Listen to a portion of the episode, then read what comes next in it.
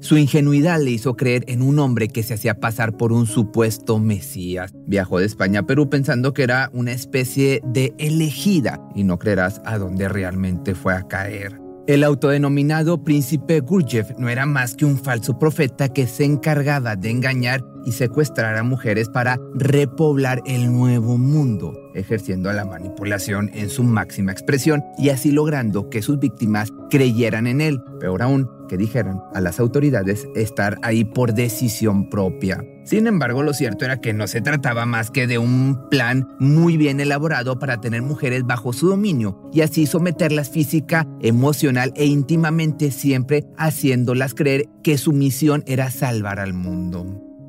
Lo único que puedo decir es que es peligroso y que no puede salir bajo ningún concepto, porque todo el mundo, todas las mujeres están en peligro. Y aparte que en el caso de que él salga, eh, no es que haya riesgo de fuga, es que es inminente la fuga. No va a aparecer nunca más, va a desaparecer y no va a volver. Entonces no pueden, no pueden dejarlo libre. El nombre de esta chica es Patricia Aguilar Povedo. Tuvo la desdicha de haber caído en manos de Félix Steven Manrique Gómez, con quien vivió un verdadero infierno. Ella junto con otras dos mujeres originarias de Perú fueron obligadas a vivir en condiciones deplorables e inhumanas, así como también dar a luz a los hijos del supuesto líder espiritual sin el apoyo médico necesario. Su testimonio deja entrever cuán fuerte fue su influencia sobre ellas, al grado de creer que el hombre es un peligro para todas las mujeres del mundo, en especial todas aquellas que han pasado por una situación difícil que las haya dejado tan vulnerables como para creer en las mentiras del sujeto. Justo como fue el caso de Patricia, quien antes de sufrir esta fatídica experiencia llevaba una vida feliz junto a sus padres en España. Siendo la hija mayor del matrimonio entre Alberto Aguilar y Rosa Povedo, la joven disfrutaba de tener una familia unida y un hermanito menor de nombre Alexis atravesó su niñez sin ningún tipo de preocupaciones, solo dedicándose a la escuela y a ser una niña feliz. Además, Aparte de contar con el amor de sus progenitores, también mantenía un lazo muy especial con uno de sus tíos. Su nombre era José, lo consideraba un segundo padre y disfrutaba muchísimo de su compañía. Tanto era su cariño hacia él que su repentina partida la destrozó emocionalmente. Patricia apenas tenía 16 años cuando perdió a uno de sus seres queridos más importantes en su vida y fue precisamente este triste acontecimiento lo que dio inicio a formar el camino que la llevaría a las garras de su captor. Luego del fallecimiento de su tío, la adolescente se sumergió en un estado de depresión y aislamiento profundo. Es normal, es lo que pensaba la familia puesto que todos los integrantes sabían del lazo especial que mantenían el uno con el otro. Creían que el tiempo curaría esa herida de pérdida, sin embargo nunca imaginaron lo que realmente ocurría tras la puerta de la habitación de la joven, quien no solo estaba sumamente devastada, sino que de alguna forma ese trauma le hizo despertar una curiosidad muy grande en cuanto a lo que existe más allá de la muerte. Buscar en internet cosas sobrenaturales se volvió su principal obsesión. Pasaba horas en la computadora investigando tratando de encontrar alguna respuesta que le acercara un poco más a su tío. Tal vez no era su forma inocente de darse consuelo a sí misma al pensar que su ser querido de alguna u otra forma seguía cerca de ella, pero las cosas se comenzaron a salir de control cuando quiso contactar a cualquier persona que pudiera ayudarle a resolver sus dudas. Mi tío falleció y hace poco vi una entidad oscura en el pasillo de mi casa. ¿Será coincidencia? ¿Sería un sueño? Me gustaría que me dijeras qué opinas. Gracias.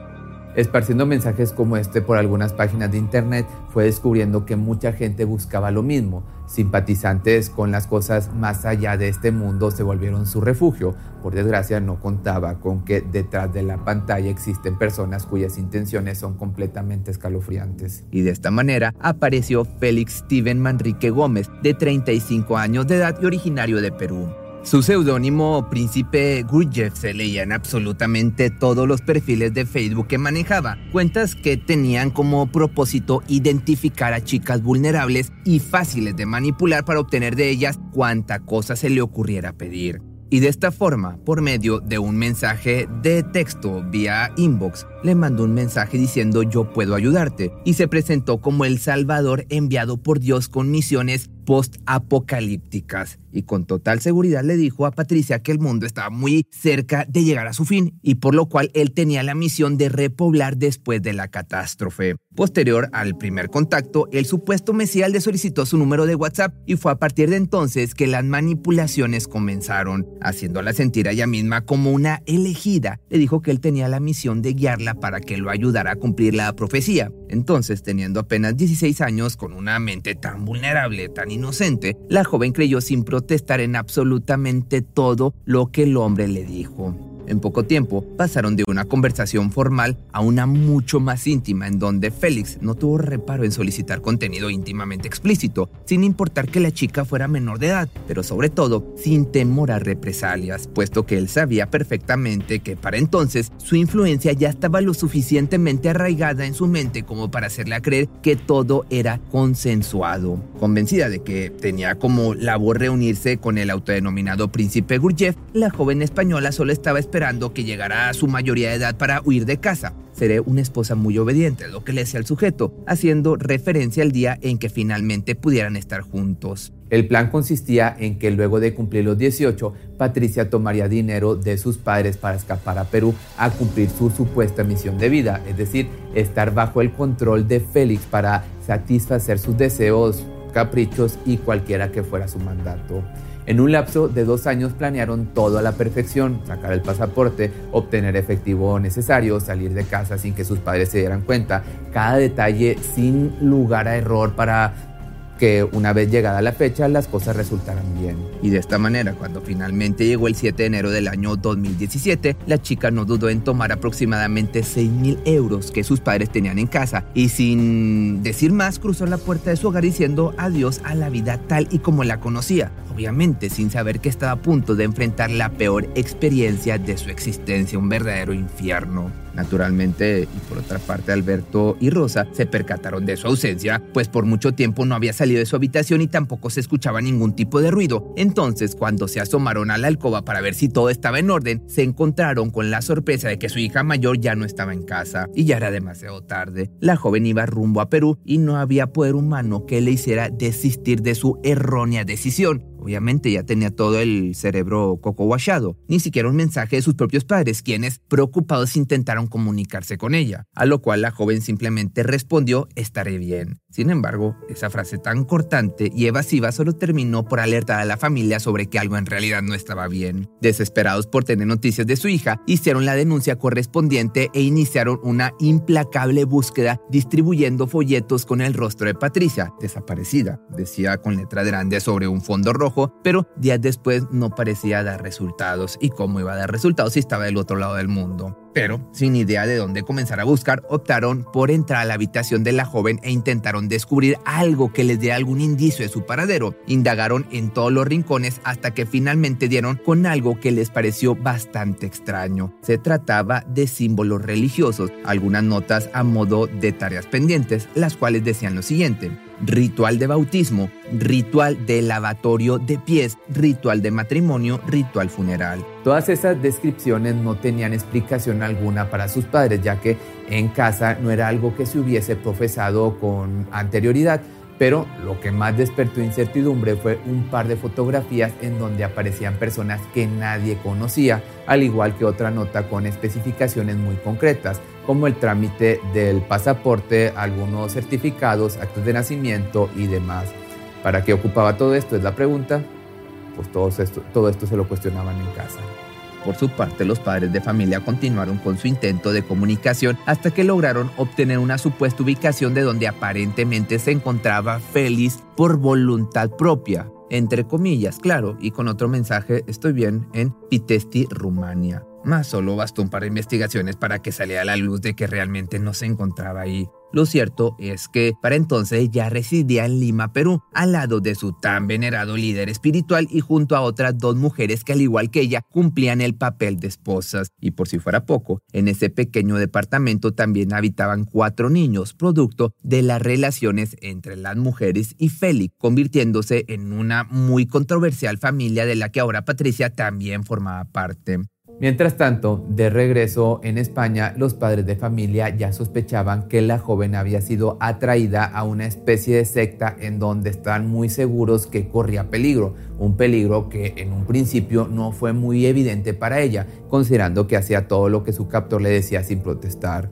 Llegó incluso a consumir ayahuasca y otro tipo de sustancias alucinógenas que le fueron ofrecidas en medio de algún tipo de ritual para fin determinado, o al menos eso creía ella y las otras mujeres aunque evidentemente esto solo tenía como objetivo debilitar su mente para continuar con el abuso físico e íntimo que ejercía Félix, bajo el pretexto de que la sexualidad era un ritual sagrado y mágico. A la par, los padres de la joven española descubrían también las enfermizas conversaciones que se habían originado desde que ella tenía apenas 16 años, confirmando así la sospecha de que estaba siendo manipulada de una manera muy extrema. Se dieron cuenta aparte que había sido él quien bajo muchas promesas había pedido a la chica que se mudara a Perú. Entonces, con todos estos datos, acudieron a las autoridades esperando poder hacer algo al respecto. Desgraciadamente, una vez que fueron alertados y citados a declarar, Steven llevó a la mismísima Patricia para que dijera que en realidad ella estaba viviendo con él porque así lo quería.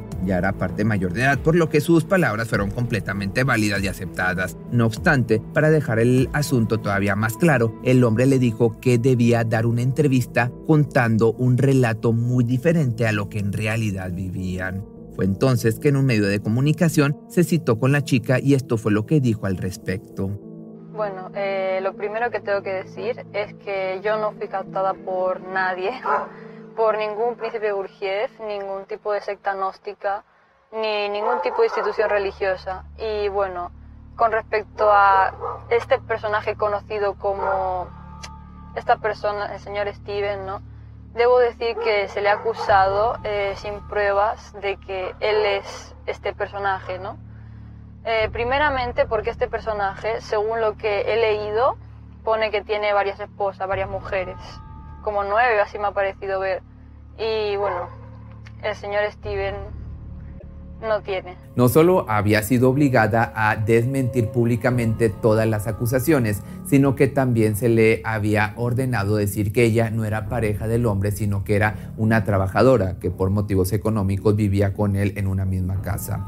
Por desgracia, esta entrevista solo fue una estrategia para desviar la atención y tener tiempo suficiente para mudarse a la selva peruana, donde se esconderían del ojo público e intentarían pasar desapercibidos.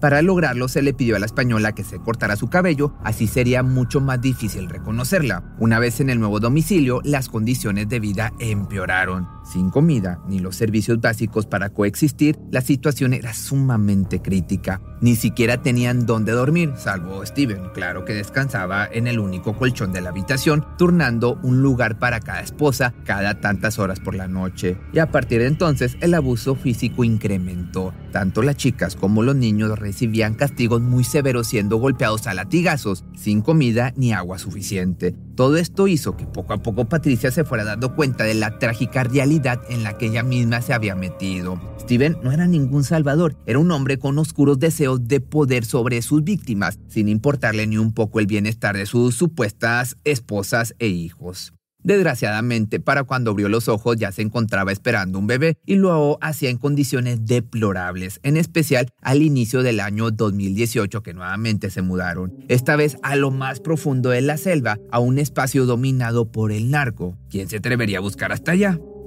Steven pensó que ahí estarían más seguros ya que no quería arriesgarse a ser arrestado, ni siquiera por el bienestar de su hijo en camino, que al final fue recibido sin ningún tipo de auxilio médico. Ahí, en medio de la selva, en un ambiente hostil plagado de insectos y podredumbre, nació el primogénito de Patricia un 28 de mayo del año 2018. Para entonces ya no solo había una denuncia en contra de este sujeto, sino que la madre de otra de las víctimas también había alzado la voz. Su hija tenía 29 años y estaba en las mismas condiciones que Patricia. Sin embargo, las cosas no pintaban para nada bien. Desde aquella entrevista ya no existía rastro del sospechoso ni de sus súbditas, por lo que la esperanza de encontrarlas estaba siendo reducida a cero, hasta que de la nada una llamada inesperada lo cambió todo. Era una de las esposas de Steven pidiendo auxilio a su madre para que la encontrara, pues ya no quería vivir más en semejantes condiciones. Acto seguido bastó con rastrear la llamada para dar con ellos. El arresto se concretó el 4 de julio del año 2018, no sin antes haber pasado por un operativo encubierto para detectar los movimientos del sospechoso y de las demás mujeres. Así se dieron cuenta que tanto Patricia como los demás niños se encontraban en otro cuarto más alejados en donde Félix dormía con sus dos esposas. Por fortuna fueron rescatadas a tiempo. De repente aparece Patricia con un bebé en los brazos que tuvo un mes antes, el 28 de mayo el bebé estaba eh, en un estado lamentable, lleno de picaduras de mosquitos y la policía nos dice que, bueno, si hubiéramos tardado, hubieran tardado un mes más, no, seguramente no, no estaría con vida. Lo siguiente en el caso fue dictar prisión preventiva a Steven para recabar las pruebas necesarias que finalmente en el año 2019 lo condenarían a 20 años de prisión por mantener en cautiverio a las mujeres. Asimismo se le impuso una compensación de daños por la cantidad de 23 mil dólares. Todo gracias a que los padres de las chicas nunca se dieron por vencidos en encontrarlas, aun y cuando ellas mismas aseguraron estar felices en un nuevo hogar por su propia voluntad.